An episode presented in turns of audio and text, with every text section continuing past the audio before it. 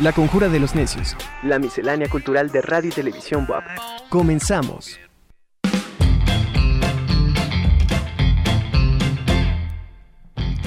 Hola, ¿cómo está? Me da mucho gusto saludarlo en una emisión más de La Conjura de los Necios. Hoy es jueves 6 de mayo y bueno, vamos a estar eh, hablando de mucha información actualizada y que se está generando en estos días. En primera instancia, tendremos como invitada a la doctora Lili Cedillo Ramírez, que ella es directora del Centro de Detección Biomolecular de aquí de nuestra máxima casa de estudios. Bueno, ¿ha usted escuchado el tema sobre la India, cómo está enfrentando la pandemia? Pues aquí, aquí tocaremos precisamente ese tema, no le cambie a la frecuencia 96.9 de FM o bien al 18.1 por TV Boap. También estaremos platicando con Ale Cañedo Priesca, él es empresario y es agente de viajes. Nos va a platicar un poquito sobre esta reapertura en cuanto a las actividades turísticas. Bueno, pues si usted ya se cansó también de, de este encierro, muchas personas ya están saliendo, que nos platique un poco sobre todas las medidas que se están tomando en este sentido. También estaremos, hoy le comento que 6 de mayo, pero de 1856, nació el padre del psicoanálisis y una de las mayores figuras intelectuales del siglo XX, Sigmund Freud. Bueno, pues eh, precisamente él fue el que tocó el tema de las etapas psicosexuales y para ello hemos invitado a la psicóloga, eh, a la maestra Ana Leonor Ignacio Reyes, nos va a platicar de cada una de estas etapas. Y finalmente cerraremos con el director de la Asociación Civil Inspirarte en Comunidad y también consultor externo de la Oficina de Naciones Unidas contra la Droga y el Delito para Centroamérica y el Caribe, Hugo Hernández. Él nos va a platicar sobre cómo evitar el phishing y las extorsiones telefónicas. Así es que quédese con nosotros, no le cambie. Ya tenemos enlazada eh, a la doctora Lili en unos momentos más vamos a platicar con ella. Mientras le quiero comentar que el caso de la India, pues sí está un poquito complicado porque han superado los 400 mil casos diarios y los más de 390 mil eh, personas fallecidas en un solo día. Entonces ha, llegado un nuevo cargamento de ayuda a nivel internacional a la India, principalmente de, pues, de los países europeos. Eh, este ha sido uno de los países que se ha visto más golpeado por esta pandemia del COVID-19 y pues lamentablemente nuestros vecinos de, de la India están padeciendo este, este virus, ¿no? Este, la, la importante ayuda que de alguna manera en suministros médicos ha estado recibiendo este, este país. Han arribado en varias horas eh, centenares de, de, vacunas, medicamentos, porque, bueno, le comento que es la única opción ahorita que están viendo para reducir un poco los casos de contagio de, de, esta, de esta pandemia y pues bueno, hay que esperar a que las vacunas lleguen y que sean aplicadas a todos los habitantes de, de este país. Eh, son más de 40 países que los que se han comprometido con esta ayuda para este país asiático y hasta ahora han recibido las remesas provenientes pues de Alemania, de Estados Unidos, de Bélgica y de Francia. Eh, agradecer por supuesto a todos estos países que se han solidarizado, que se han unido con, con la India y apoyar de alguna manera. En total le comento que han llegado eh, nueve mil antivirales del Remdesivir que, que enviaron, que envió precisamente la eh, Unión Europea Además, también han enviado un total de 120 ventiladores para que asistan a todas las personas que se han contagiado en este sentido. Y también 28 toneladas de equipo médico, generadores de oxígeno para todos los centros médicos. Pero bueno, si le parece, vamos a ir con la doctora Lili Cedillo para que nos abunde sobre esta información. Doctora, un gusto saludarla. La importancia de una buena salud.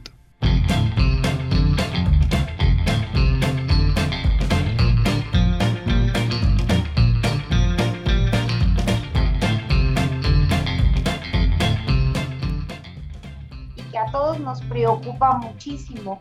Y entre otras cosas es el hecho de que los habitantes de la India, si bien les había ido pues más o menos, o sea, no, no habían eh, aplacado la, la, pandemia, por así decirlo, pero habían iniciado ya un proceso de vacunación importante en todos sus habitantes. De repente aparece esta ola que está causando tantas muertes y tantos estragos en la gente cuando uno lo analiza, se da cuenta que hay varios factores involucrados. El, primero que puede tener que ver con el microorganismo como tal, o sea, con el virus como tal, nos haría pensar que apareció una variante con una capacidad de infectar mucho mayor que la, original, ¿no? Que la variante original. Y en ese sentido, eh, pues ya hay algunas evidencias de que efectivamente hay una variante circulando en, ese país asiático que aun cuando no se sabe exactamente qué tan distinta es de la original en cuanto a su capacidad infectiva, sí se sospecha que sea más infectiva que la original y a eso se debe la diseminación tan rápida de, dentro de la población. Eso es en el aspecto microorganismo, en el aspecto virus, ¿no? Eh, que son esas cuestiones que, la gente pues no puede tener el control sobre ella. El otro aspecto que tiene mucho que ver con el comportamiento social es la actitud de la gente y que es el temor que todos tenemos que eso no vaya a suceder en otro país y, sobre todo en un país como el nuestro. Eh, la gente se empezó a confiar de que ya estaban siendo vacunados, de que la incidencia de la enfermedad ya estaba estable, en algunos casos venían a la baja, se reactivó la economía de una manera muy importante, la gente ya se olvidó de las medidas que todos sabemos, del uso del cubrebocas, la sana distancia, la higiene, etcétera, etcétera, y aunado a esto fue también una serie de, festividades religiosas que permitieron la reunión de muchísima gente sin guardar estas medidas. Entonces, todo eso, si lo vamos conjuntando, el resultado cuál fue, fue pues, el, el problema que ahora enfrenta ese país y que yo creo que a todos los demás países nos debe servir como ejemplo para no cometer esos mismos errores, que eso es lo que nos preocupa a todos. Doctora, en el caso de, la India, pues se, ha difundido eh, a nivel nacional de la problemática y de todos los muertos, ¿no? Que se han presentado y como usted dice, el relajamiento en toda la sociedad, pues ha, afectado en demasía. Las vacunas están llegando, sin embargo, eh, con esta variante, ¿La vacuna todavía sirve? Fíjese, Angie, que yo estuve investigando y tratando de, buscar si ya han probado y todo parece indicar que no han probado del todo. O sea, para las otras variantes, las tres que ya conocemos, la de la eh, Gran Bretaña, la de Sudáfrica y Brasil, lo que hicieron es construir un pseudovirus, o sea, un virus falso, ¿no? O sea, un, virus de mentiritas, vaya. Y entonces a ese virus le fueron poniendo características que tienen las variantes. Y lo que hicieron fue tomar el suero de personas, o sea, de su sangre obtienen el suero de personas que ya habían sido vacunadas con las diferentes vacunas. Y entonces veían qué tanto eh, bloqueaban a la proteína S, fue con las que probaron, que tanto bloqueaban esos, esos este, anticuerpos en, las personas que habían sido vacunadas a ese pseudovirus, a ese virus falso. Y entonces lo que vieron era que bajaba un determinado porcentaje, alrededor de un 10% de la efectividad de la vacuna. Después ya lo hicieron con, modelos de adeveras, ¿no? O sea, con, el virus ya tal cual, con el suero de personas eh, ya vacunadas, etcétera. y afortunadamente vieron que, que la respuesta todavía era bastante buena de las vacunas. Entonces, eso se sabe con las tres variantes que ya mencionamos, pero no se sabe con la variante de la India. O sea, con ella todavía no se tienen resultados.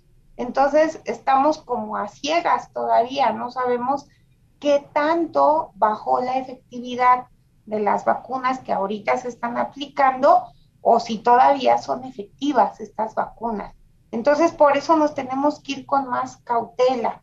Y ahorita, eh, en este momento, sabemos bien que las tres variantes primeras, la, la, de Sudáfrica, la de Reino Unido y la de Brasil, ya están circulando en nuestro país. O sea, ya tenemos casos de ellas, pero también ya tenemos casos de la variante de la India.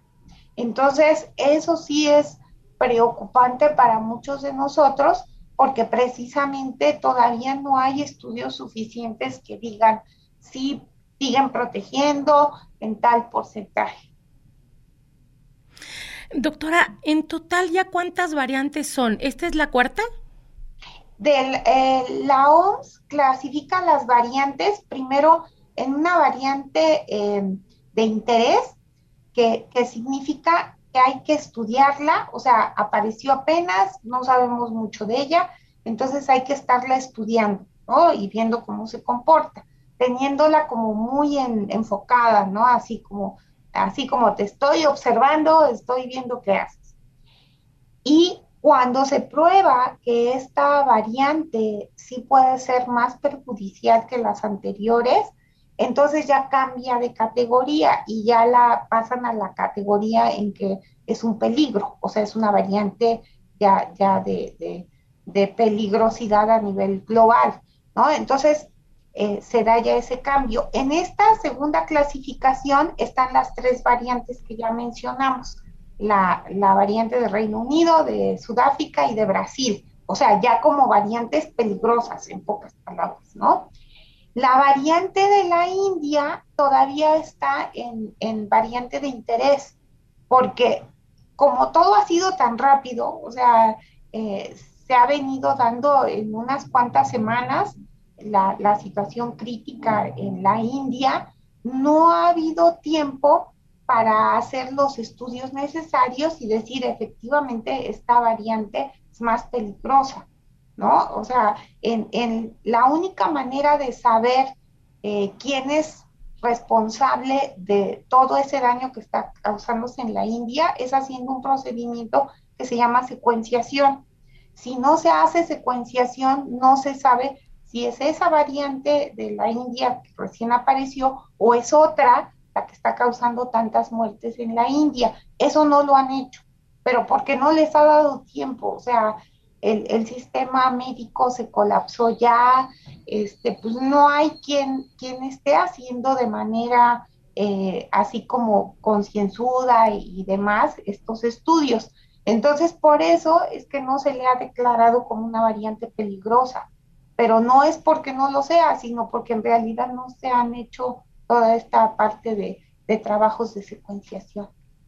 Doctora, eh, sobre cuáles bases científicas, por así decirlo, eh, han denominado a esta variante peligrosa o por qué la alerta en, esta, en esta variante ¿no? del COVID? Pues eh, generalmente el, criterio para, para, decir ya es una variante peligrosa, o sea, pasa de, de ser de interés a peligrosa, se basa eh, principalmente en ciertas características. Una, que infecte a un mayor número de personas en un tiempo menor, ¿no? Esa es una de las características. Y la dos, la segunda característica también fuerte, eh, que tiene mucho que ver con, con el cambio de denominación, va a tener que estar relacionada con el número de muertes que puede causar. Entonces, eh, esos son dos criterios muy importantes para que la OMS eh, denomine ya a una variante como, como de peligro. Pues doctora, de verdad, muchas gracias por esta información y pues no hay que bajar la guardia, sobre todo ahorita, porque aunque algunos ya recibieron la primera dosis de la vacuna, otros quizá ya la segunda dosis, pues todavía esto no se termina, doctora. Entonces, a seguir las recomendaciones, a cuidarnos nosotros para que cuidemos a los demás. Efectivamente, y ahorita que se viene el 10 de mayo, pues a muchos nos preocupa porque la familia suele reunirse todos en torno a la mamá y entonces pues empezamos a convivir más, a bajar la guardia y en México convivir significa comer y beber. Sí. Y para comer y beber pues nos quitamos a fuerza el cubrebocas, entonces hay que cuidarnos. De verdad es la súplica para todos, no bajemos la guardia, por favor. Muchísimas gracias, doctora Lili. Le mando un abrazo. Gracias a todos. Un saludo bien afectuoso. Gracias. Pues como lo dijo la, la, doctora Lili Cedillo, no hay que bajar la guardia, hay que cuidarnos y cuidar también a, nuestros seres queridos. en este caso, si hay algunos, algunas personas adultas que no se han vacunado, bueno, pues igual cuidarnos nosotros para que ese, ese contagio pues no vaya, no vaya a más personas y esto sí vaya ya en reducción y no se vaya aumentando. Bueno, pues vamos a pasar ahora a otro tema y le comento que nuestra compañera Wendy Herrera nos tiene una información sobre la Fundación Corea. Adelante Wendy, te escuchamos.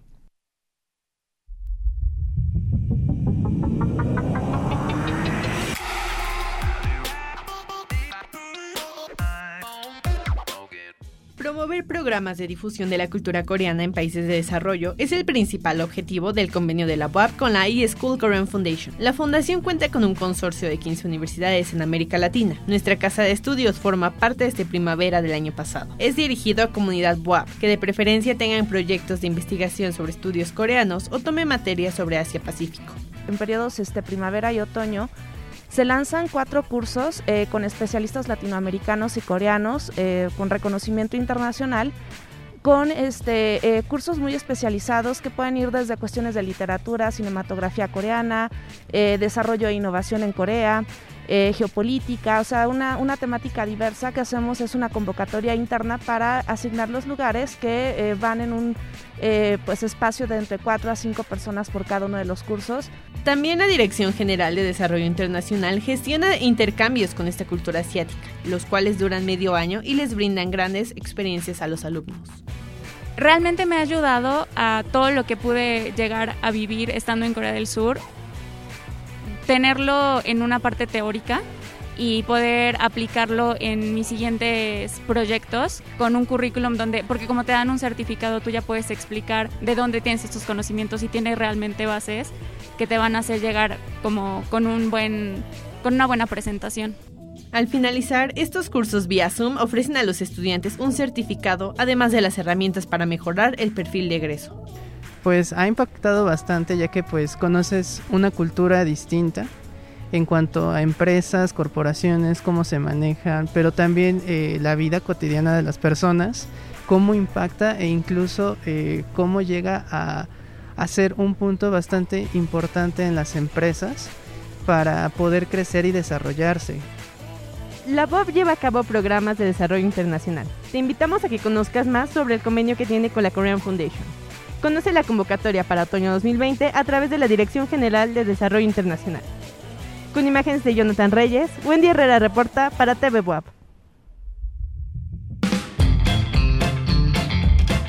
La entrevista de hoy con...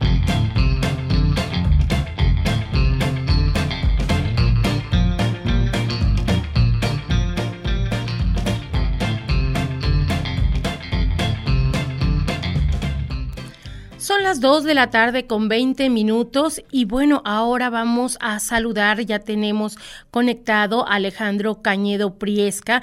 Él es un empresario poblano que, bueno, yo creo que todo mundo ha oído hablar de él, ha tenido varios cargos públicos aquí en Puebla y obviamente también es un agente de viajes. Él nos va a platicar un poco sobre el tema de la reapertura en la actividad turística. Ale, un gusto saludarte, ¿cómo estás? Hola, ¿cómo estás? Qué gusto saludarte a ti, a todo el auditorio de TV WAP y también a todos los escuchas de Radio WAP. Es mi primera participación en TV WAP, entonces estoy de suerte. Muchas gracias. No, no, al contrario, bienvenido, Ale, esta es tu casa y un gusto de verdad que hayas aceptado esta entrevista, sobre todo tú que eres un experto en el tema de los viajes. Bueno, pues es, es algo que me gusta hacer. Dicen que escoge un trabajo que te guste y nunca vas a trabajar, sino que siempre vas a disfrutar. Es parte de las cosas que tenemos y que podemos hacer cada día y estamos en la industria de la felicidad, ya que los viajes los haces cuando tienes todo solucionado. Cuando tienes todo solucionado, estás feliz y vas, llegan, te llenas de experiencia, de alegría, de estaciones que te permiten estar mejor. Eso es viajar. Totalmente de acuerdo, Ale. Oye, pero platícanos un poco cómo se ha dado esta reapertura turística.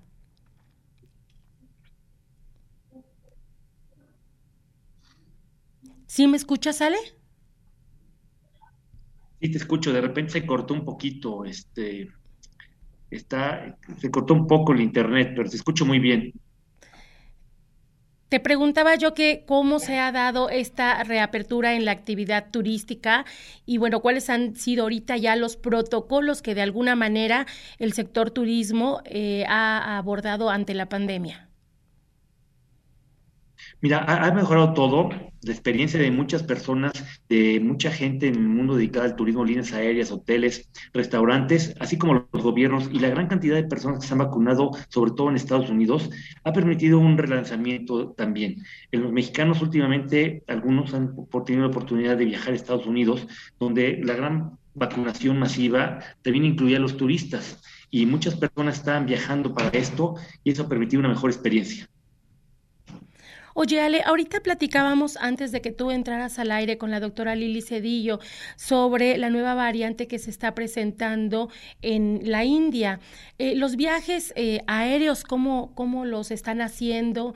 No específicamente de, de allá de la India, sino en general. Mira, hay un protocolo. Te voy a comentar algo, Angélica. Los aviones tienen una seguridad impresionante. El aire de un avión es más limpio que el de un quirófano de un hospital. Eso permite que se esté cambiando el aire completamente, filtros de alto nivel que permiten que las personas no se contagien. Es muy limitado. Eh, también muchos países para viajar te piden que lleves la prueba PCR o la prueba de antígenos. Esto nos ha permitido también mejorar las circunstancias de movilidad. En los hoteles también las hacen y encontramos que la gente con mucho cuidado está viajando y está retomando, sobre todo lugares que tengan mucho que ver con el aire libre, tenga que ver con playas donde no haya amontonamientos y donde se permite un mejor disfrute. Ahorita, ¿cuáles han sido los destinos más solicitados o a los que más han recurrido las personas para salir y relajarse? Porque también hay que recordar que la, la pandemia ya duró un buen rato. Mira, de los lugares más visitados, curiosamente, uno, y una, debido a una gran promoción de una mayorista, fue Turquía, donde más de 4.000 mexicanos en los últimos tres meses viajaron, ya que Turquía siguió y se mantuvo abierto, a diferencia de Europa. Dentro de México, una gran parte de viajeros estuvieron yendo a playas, como por ejemplo Veracruz, Acapulco, Cancún, la Riviera Maya, Puerto Vallarta y Los Cabos. Y Estados Unidos tuvo un incremento muy fuerte por el turismo médico que buscaba encontrar en ese lugar una vacunación.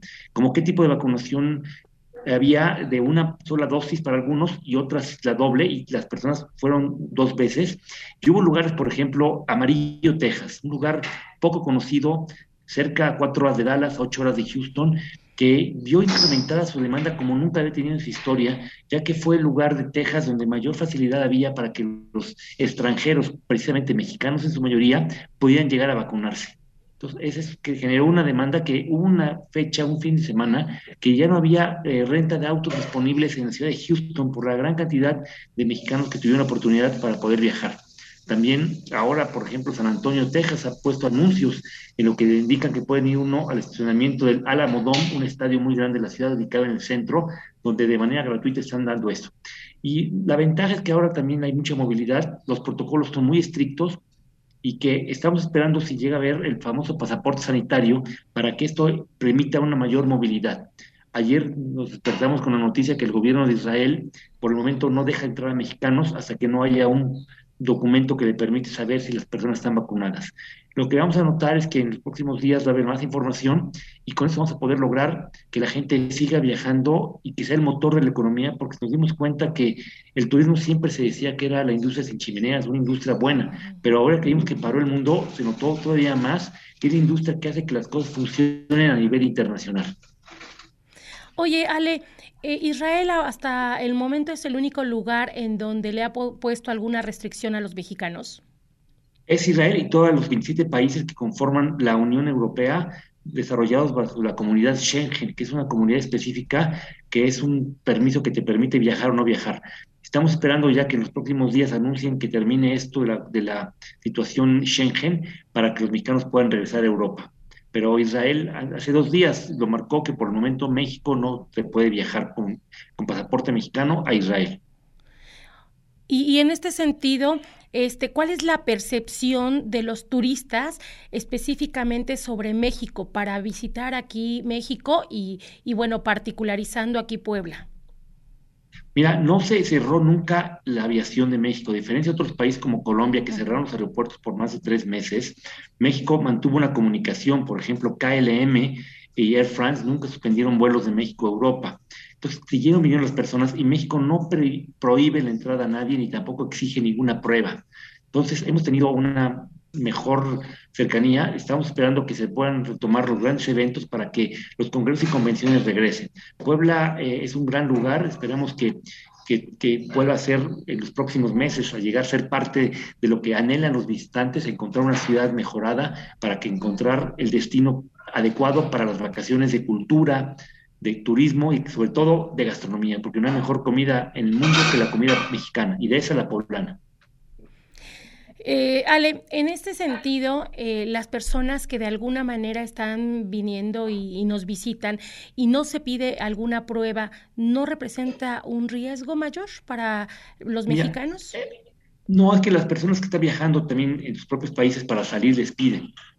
No para entrar a México, pero para salir les piden. Entonces es una situación que ayuda mucho y la gente que está viajando es normalmente gente que va con la seguridad de no llevar ningún virus y, o estar ya vacunada. Esa es una ventaja. Las aéreas también lo piden en algunos países, entonces eso nos ha ayudado también. Ok. Ale, pues desgraciadamente el tiempo ya también se nos está terminando. Eh, ¿Cuáles serían las recomendaciones para todos aquellos viajeros, tanto que quieran salir del país como tal, para quienes eh, quieran también visitarnos? Es investigar qué país están abiertos antes de comprar sus boletos de avión, acercarse a un agente de viajes tradicional que te pueda ayudar con todo eso. Eh, cumplir, yo recomiendo siempre que si van al extranjero, que no es Estados Unidos, no solamente llevar la prueba de antígeno, sino la PCR, porque puede ser que pasen por algún aeropuerto que se la pidan. Por ejemplo, si uno va de México a, a Madrid vía Ámsterdam, tiene que hacerte una prueba en México y otra en escala. Entonces a veces es bueno llevar una y sacarla poco tiempo antes, porque si la sacas 72 horas antes y si retrasas tu vuelo, y te pasan las 72 horas antes, puede ser que te tienen que sacar otra, otra, más. Pues sale, de verdad, muchísimas gracias por, por esta información, muchas gracias por aceptar la entrevista y próximamente te estaremos también molestando para darle un seguimiento a ver cómo van avanzando estos protocolos y cómo se va desarrollando el sector turismo, porque hay que tomar en cuenta que también la economía, el turismo en la economía es un factor clave. Ese factor importantísimo es uno de los recursos que más llegan a toda la sociedad. El dinero de un turista llega a lugares inimaginables, tiene un efecto multiplicador impresionante. Efectivamente. Pues Ale Cañedo, muchísimas gracias. Te mando un abrazo y seguimos en contacto. Saludos a, don Richie, a Denzel, a toda la familia que sabes que los estimamos mucho. Claro que sí, igualmente, sabes que eres correspondido igual a toda tu familia. Un abrazo, Ale, que estés muy bien. Gracias. Adiós. Gracias. Él es Alejandro Cañedo Priesca, empresario y agente de viajes y bueno, nos platicó un poquito sobre toda esta reapertura en la actividad turística. Vamos a un corte y regresamos aquí a la Conjura de los Necios. Son las 2 de la tarde con 30 minutos. Los temas de actualidad con nuestro invitado.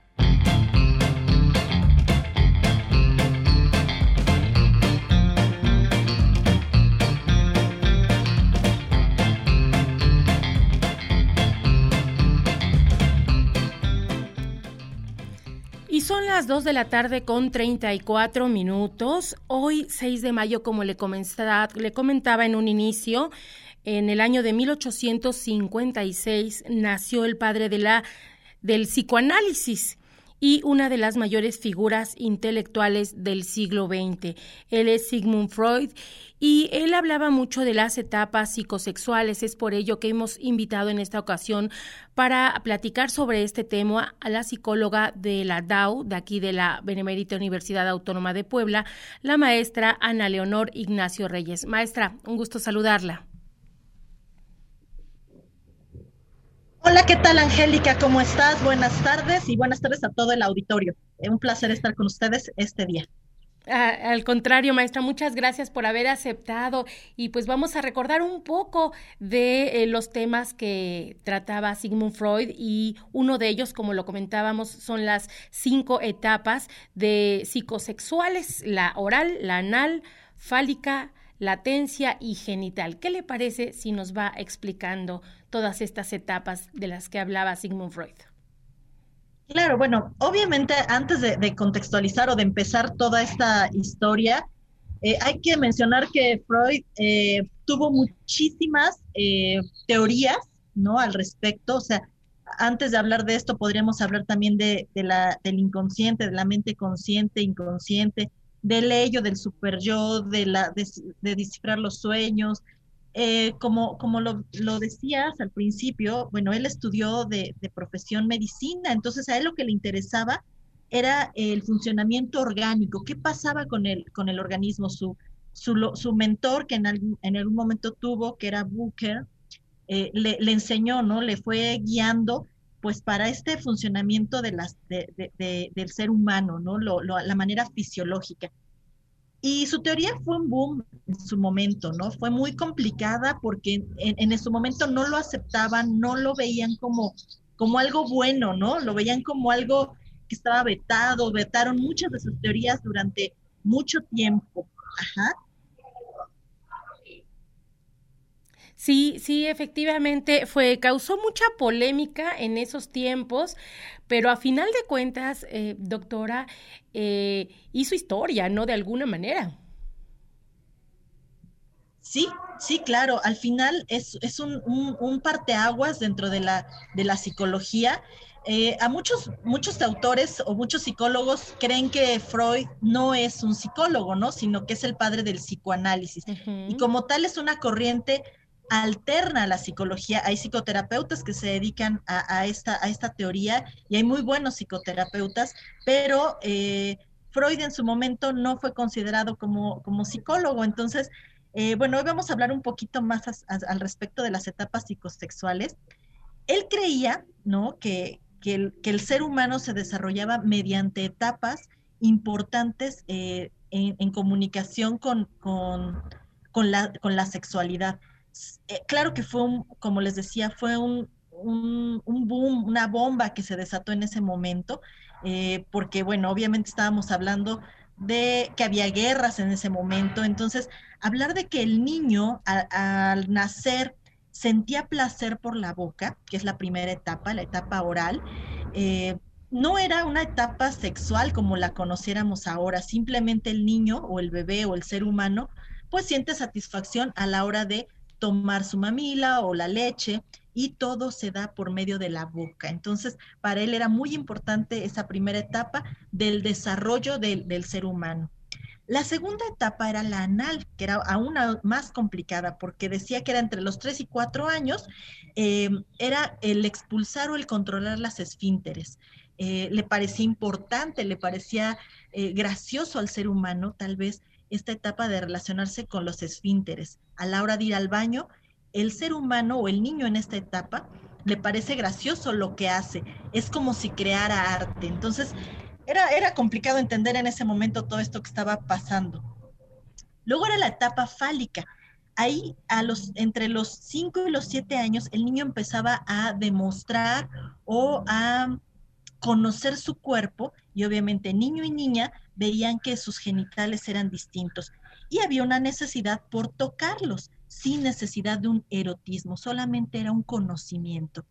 Después viene la etapa de latencia, que, que, ahora se ha modificado. Digo, si Freud existiera, ahora diría que esto no, no pudiera pasar. Era más o menos la etapa de la primaria, entre los 7 y los 12 años. Aquí los niños estaban en un estado de tranquilidad absoluta.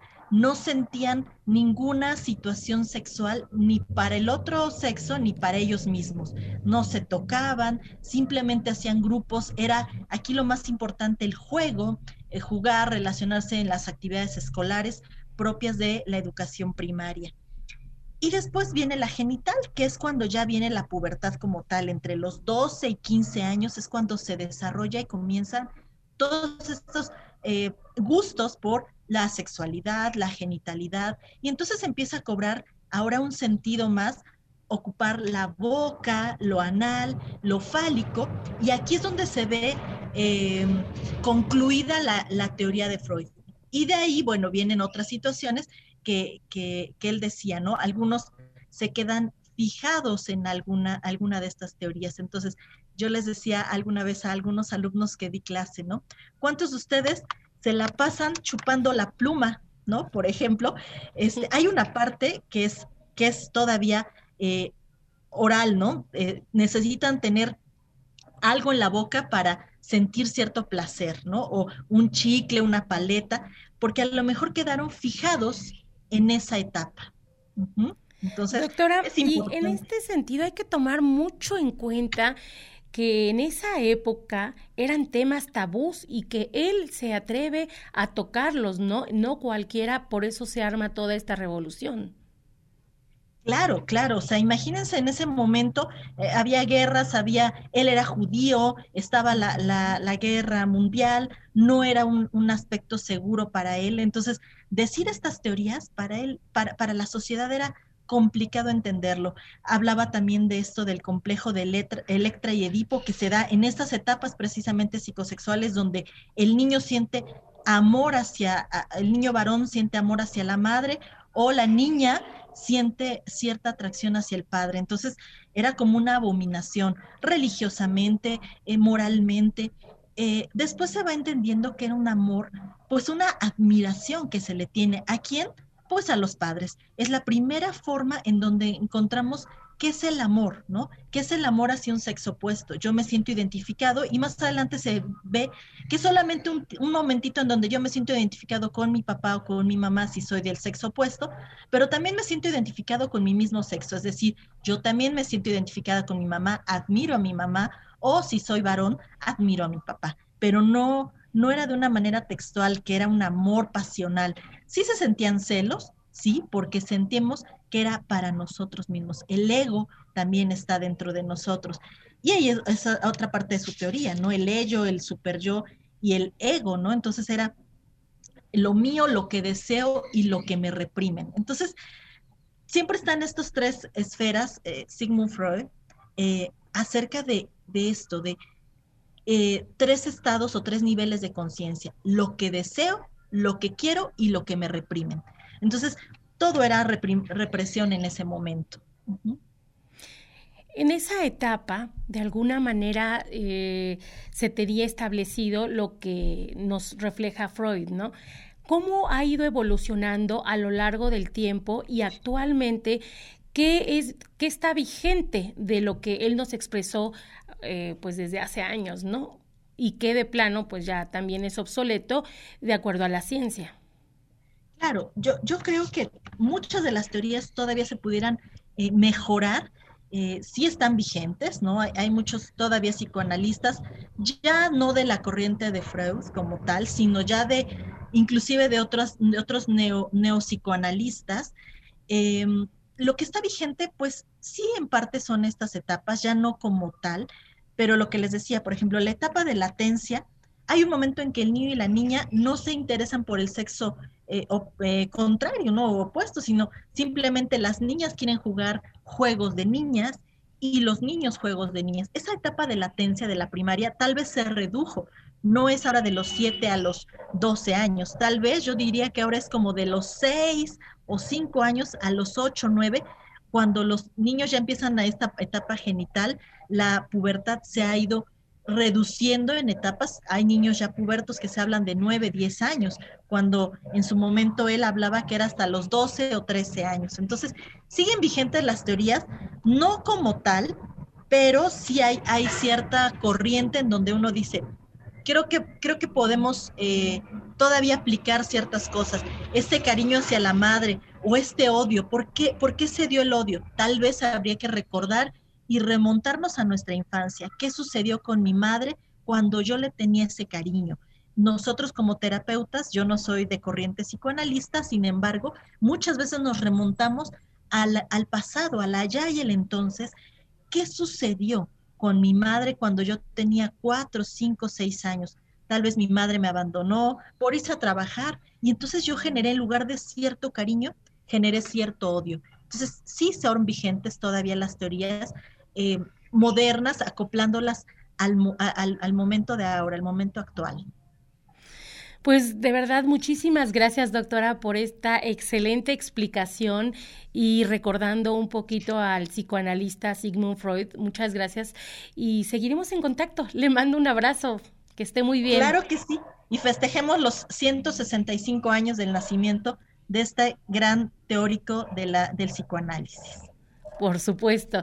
Muchísimas gracias, doctora. Que esté muy bien. Un placer, Angélica, y gusto en saludarles a todos. Gracias, doctora. Igualmente, ella es la psicóloga de la DAU de aquí de la Benemérita Universidad Autónoma de Puebla, la maestra Ana Leonor Ignacio Reyes. Y bueno, abordó los temas de las etapas psicosexuales en todo ser humano que hace muchos años el psicoanalista Sigmund Freud abordó de manera amplia. Vamos a cambiar ahora de tema y ahora vamos a ponernos en contacto con el director de la Asociación Civil Inspirarte en Comunidad y también consultor externo de la Oficina de Naciones Unidas contra la Droga y el Delito para Centroamérica y el Caribe. Él es el maestro Hugo Hernández. Él nos va a abordar eh, algunos temas sobre cómo evitar el phishing. Bueno, antes que, nada, eh, quiero explicarle qué es el phishing. Es una técnica la cual es utilizada por eh, aquellos ciberdelincuentes, por así mencionarlos, para obtener información personal y bancaria también de los usuarios. Y obviamente este uso que le dan a, a, todos estos datos que ellos van recopilando, pues no es el mejor. Entonces nos va a explicar precisamente cómo evitar el phishing y las extorsiones telefónicas, que desgraciadamente todos hemos sido víctimas de, de, este caso. En algunas ocasiones nosotros o en algunas otras nos enteramos de algún vecino, algún amigo que ha sido extorsionado y que en esos momentos no sabemos cómo actuar, no sabemos qué hacer. Muchas personas nos dicen, ¿sabes qué? Cuelga pues no hagas caso. Entonces, son muchas las recomendaciones que nos dan, pero en el momento a todos nos agarran desprevenidos y no sabemos qué es lo que está este, qué es lo que está sucediendo en este sentido. Este, vamos a, esperar que, se conecte eh, maestro Hugo Hernández. Ya, ya lo tenemos en, eh, en la línea, ya lo tenemos conectado. Hugo, me da muchísimo gusto saludarte. ¿Cómo has estado? Muy buenas tardes, mi querida amiga Angélica. Muy bien, gracias. Estamos aquí ya listos para platicarles sobre estas situaciones que están afectando, pues, de diferentes formas eh, que capten, ¿verdad?, nuestra información, nuestros datos personales. Así es. Y lo peligroso que representa, ¿no? Que, que de alguna manera se, se roben, por así decirlo, nuestros datos, Hugo. Es correcto, hay diferentes formas, este, incluso el phishing tiene varias variantes. Eh, el phishing eh, te lo puede dar a través incluso de un mensaje SMS, o sea, un mensaje de texto, en la cual de manera este, virtual muchas veces compartimos información, ¿verdad? De páginas, de entrevistas, e incluso de todas estas este, noticias que están pasando ahora por el COVID y que se nos hace muy fácil compartir la información. Y muchas veces al deshabilitar una cookie, cuando nos piden deshabilitar la cookie para conocer más de este tema, para conocer más de ¿Qué significa la cookie? La cookie es eh, todas nuestras eh, formas en las cuales nosotros vamos eh, deshabilitando cierta información para conocer ciertas situaciones que ahorita nos están poniendo en riesgo en la salud. Entonces, por ejemplo, el deshabilitar una cookie para conocer información este, y compartirla, compartimos de la misma manera esa información con otras personas y pueden de esta manera entrar a nuestros dispositivos electrónicos. Entonces, esa es una forma de robarnos datos. Cuando nosotros de manera, sin conocerlo, ¿verdad? Porque lo hacemos este, por el simple hecho de saber la noticia, ¿no? Y entonces en ese momento dice allí, deshabilitar la cookie y la deshabilitamos. Y es una forma muy usual para que nosotros eh, rastreen todo tipo de información. Estas empresas que se dedican no solo a la información, sino también empresas que se dedican al turismo, en fin. Si recuerdan ustedes, cuando ustedes hablan en una charla muy amena en un café, que, oye, fíjate que me quiero ir de vacaciones a tal lugar y de repente nos brinca la información ahí en el celular hoy tienes este, vacaciones de tiempo compartido en cierto lugar, en, en Veracruz, por ejemplo, ¿no? Con estos descuentos en el Hotel X. Y es porque nosotros lo hablamos y lo decimos. Entonces, imagínate, eh, de esta misma forma, roban nuestras contraseñas, roban nuestros datos y roban nuestra información por querer nosotros conocer eh, eh, estas este, características del lugar, de la zona, del turismo. Así como eso, muchas cosas, ¿no? porque ahora la inteligencia artificial pues eh, está de moda y está en boga todo esto de la mercadotecnia. Entonces por ahí la inteligencia este, también artificial pues va rastreando todos estos datos. Esto que estás comentando, Hugo, se da mucho en lo que es el Facebook. Tú tienes interés en, algo en específico, como lo, comentabas, y te empieza a bombardear la información, no sé, de viajes, por ejemplo, ¿no? Y de, un, de cuestiones de hoteles, de comida, gastronomía, bueno, de muchas cosas cuando tú en el buscador te vas por, por algo, ¿no? Ahora, yo también te preguntaría, ¿Qué tipo de información es la que les interesa a, todos estos este, este, ciberdelincuentes? Mira, no solamente son ciberdelincuentes, también eh, las empresas, como ya te menciono, pues, eh, por ejemplo, en esta plataforma de Facebook o en otras plataformas de Instagram, de TikTok, de todas estas plataformas, lo que buscan independientemente que dicen, ay, es gratis, no, no es cierto, no es gratis. ¿Qué están usando? Nuestros datos. Incluso este, hace unos años Facebook tuvo ciertas situaciones eh, en el Congreso por haber compartido información de los usuarios. ¿Para qué? Para que votaran por en aquel entonces por Donald Trump. Entonces, todas estas eh, características biométricas, que ahora hay una nueva ley en México, De los datos biométricos que nos pueden afectar o nos pueden ayudar si no conocemos las medidas de seguridad para nuestro celular, si no conocemos todas estas cosas que nos ponen en riesgo.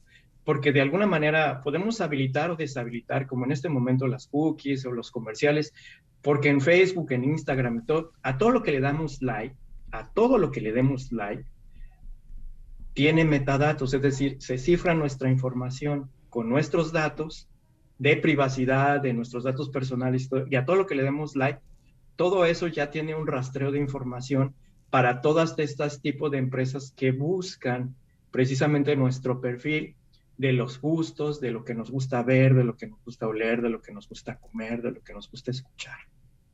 Entonces, todas las empresas que se dedican a la geolocalización de sus eh, futuros clientes lo hacen, lo compran. Por eso es tan riesgoso todo lo que está sucediendo en Internet. Porque cualquiera, o sea, en la web o en la dark web, puede hacer uso de esta información también. Y eso es lo que complica la situación, no solo en el phishing, sino en una cantidad de, sobornos, de estafas que nos llegan y que nos llegan incluso hasta nuestro correo, a nuestro celular, con la misma identidad de la empresa, ¿verdad? De un banco, por ejemplo. En la cual te piden tu información bancaria, te piden tus datos, tus contraseñas y todo, y te pueden robar todo lo que hay en tu, eh, pues en tu guardadito. Entonces ese es el riesgo. ¿no? Hemos tenido eh, muchas personas eh, aquí en México y en Centroamérica que se quejan de que les han robado datos, que les han robado los datos de su tarjeta de crédito. Incluso, muy sencillamente, un phishing que te puede pasar a ti o a cualquiera de nosotros es cuando das tu tarjeta de crédito, ¿verdad? Para pagar la, la, gasolina. Y alguien con plastilina o cualquier, cualquier otra este, puede buscar los datos, ¿verdad? Y, y, la, y las características de esa tarjeta. Entonces, tiene el sello, ya tiene los datos y puede robarte eh, dinero o, hacer compras, o en fin, ¿no? Y se puede dar, ¿no? Esa es una característica del phishing. ¿Cuáles vendrían siendo las medidas de seguridad que nos recomiendas para que estemos atentos? Porque en ocasiones no le damos la importancia que realmente tiene hasta que nos sucede algo, ¿no? Pues básicamente eh, este, les recomiendo mucho que veamos que hay una, una ley de protección de los datos, ¿verdad? Es la ley de la privacidad de nuestros datos personales, de acceso a la información. Aunque existe esta ley ya de los datos biométricos, ¿verdad? Que se acaba de aprobar apenas en abril y que ya entró en vigor en marzo, donde nos van a pedir todas las compañías celulares, eh, pues que tú habilites con tu huella digital y en fin, tu, nuevo número telefónico, pues existe esta ley de protección eh, a nivel internacional a la cual nos podemos referir, que habla precisamente de la protección no solo que tiene que ser jurídica, sino policial, y, debemos de capacitarnos como ciudadanos para autoprotegernos y proteger la privacidad de, los demás. Eso habla esta ley y, y, es muy importante conocerla, porque tiene que ver mucho con la ciberseguridad, es decir, defendernos a nosotros mismos de todos los ataques maliciosos, porque todos estos son malware, son este, ya conocidos eh, como virus informáticos que, vienen eh, en phishing, en, diferentes tipos de delitos, ¿verdad? Y que en el término más amplio lo que se aplica es en la educación de nosotros como usuarios. ¿A qué me refiero con, con esto? Pues que si vamos a comprar un equipo, pues que sea de forma legal, porque a veces compramos los equipos que, pues ya sabes, en diferentes lugares, en diferentes sitios. ¿Que ¿Por qué? Porque eh, es un nuevo smartphone y, me lo van a dar más barato y no sé qué. Y ya me lo deshabilitaron de los códigos de acceso y todo. Entonces hay que verificar que esté configurado desde la fábrica del usuario, ¿verdad? Desde las fábricas de las telefonías celulares, que ya conocemos todas las marcas y que mm, no las voy a mencionar. Pero hay que anotar datos importantes del dispositivo, por ejemplo, la marca, el modelo, la serie, el código email, ¿verdad? Este código que viene precisamente para proteger tus datos biométricos que ahora van a estar este, en esta ley y guardar las facturas y documentos de contratos de servicio, macarlos físicamente para hacer distinguible que es tuyo. O sea, haz de cuenta que le pones una marquita al celular o algo para que sepas que es tuyo y que si te... Pues Hugo, desgraciadamente el tiempo se nos terminó, la charla está eh, muy buena, pero próximamente yo creo que te vamos a molestar nuevamente para ampliar este tema. Te lo agradezco mucho, te mando un abrazo. Muchas gracias. Solo para terminar la idea, hay que bloquear también la pantalla, ¿no? En los códigos de tu acceso al celular hay bloqueos biométricos que ya vienen con tu huella digital o, le pones una característica, ¿verdad? Con tu huella y le haces así. Tengan mucho cuidado porque cuando le ponemos, por ejemplo, una Z, ¿verdad? Que es muy característico de bloquear la pantalla o una M o en fin, pues cuando nos lo roban, al verlo hacia la luz, está la grasita de nuestros dedos y se puede descodificar el bloqueo de la pantalla. Pues hay que tener mucho, mucho cuidado en ese sentido. Sí. Te lo agradezco mucho, Hugo. Quiero compartirte, Angélica, que vamos a dar un curso este sábado de todos estos temas de la seguridad de Internet, no solo de la, eh, del celular, sino de muchas cuestiones que están pasando como el grooming, el sexting y otras cosas. Y lo vamos a dar en el Instituto Municipal de la Juventud en Culiacán, de que donde ahora vivo. Y lo vamos a hacer por Zoom. Vayan a, las redes sociales del Instituto Municipal de la Juventud o de Inspirarte en Comunidad, donde yo voy a dar estos temas. Este, y con todo gusto les vamos a facilitar más información. Pues Hugo, muchísimas gracias, mucho éxito en tu curso, te mando un abrazo y estaremos en contacto. Muchas gracias a todos ustedes también que nos siguieron por la frecuencia 96.9. Me despido, soy su amiga y servidora Angélica Chevalier. Gracias a toda la producción, Ina Cabañas, Denzel Hernández, Jesús Aguilar, Sofía Bundis y Arturo Uriza. Nos vemos hasta la próxima. La Conjura de los Necios. La miscelánea cultural de radio y televisión WAP. 14 horas, lunes a viernes. La Conjura de los Necios. Hasta la próxima.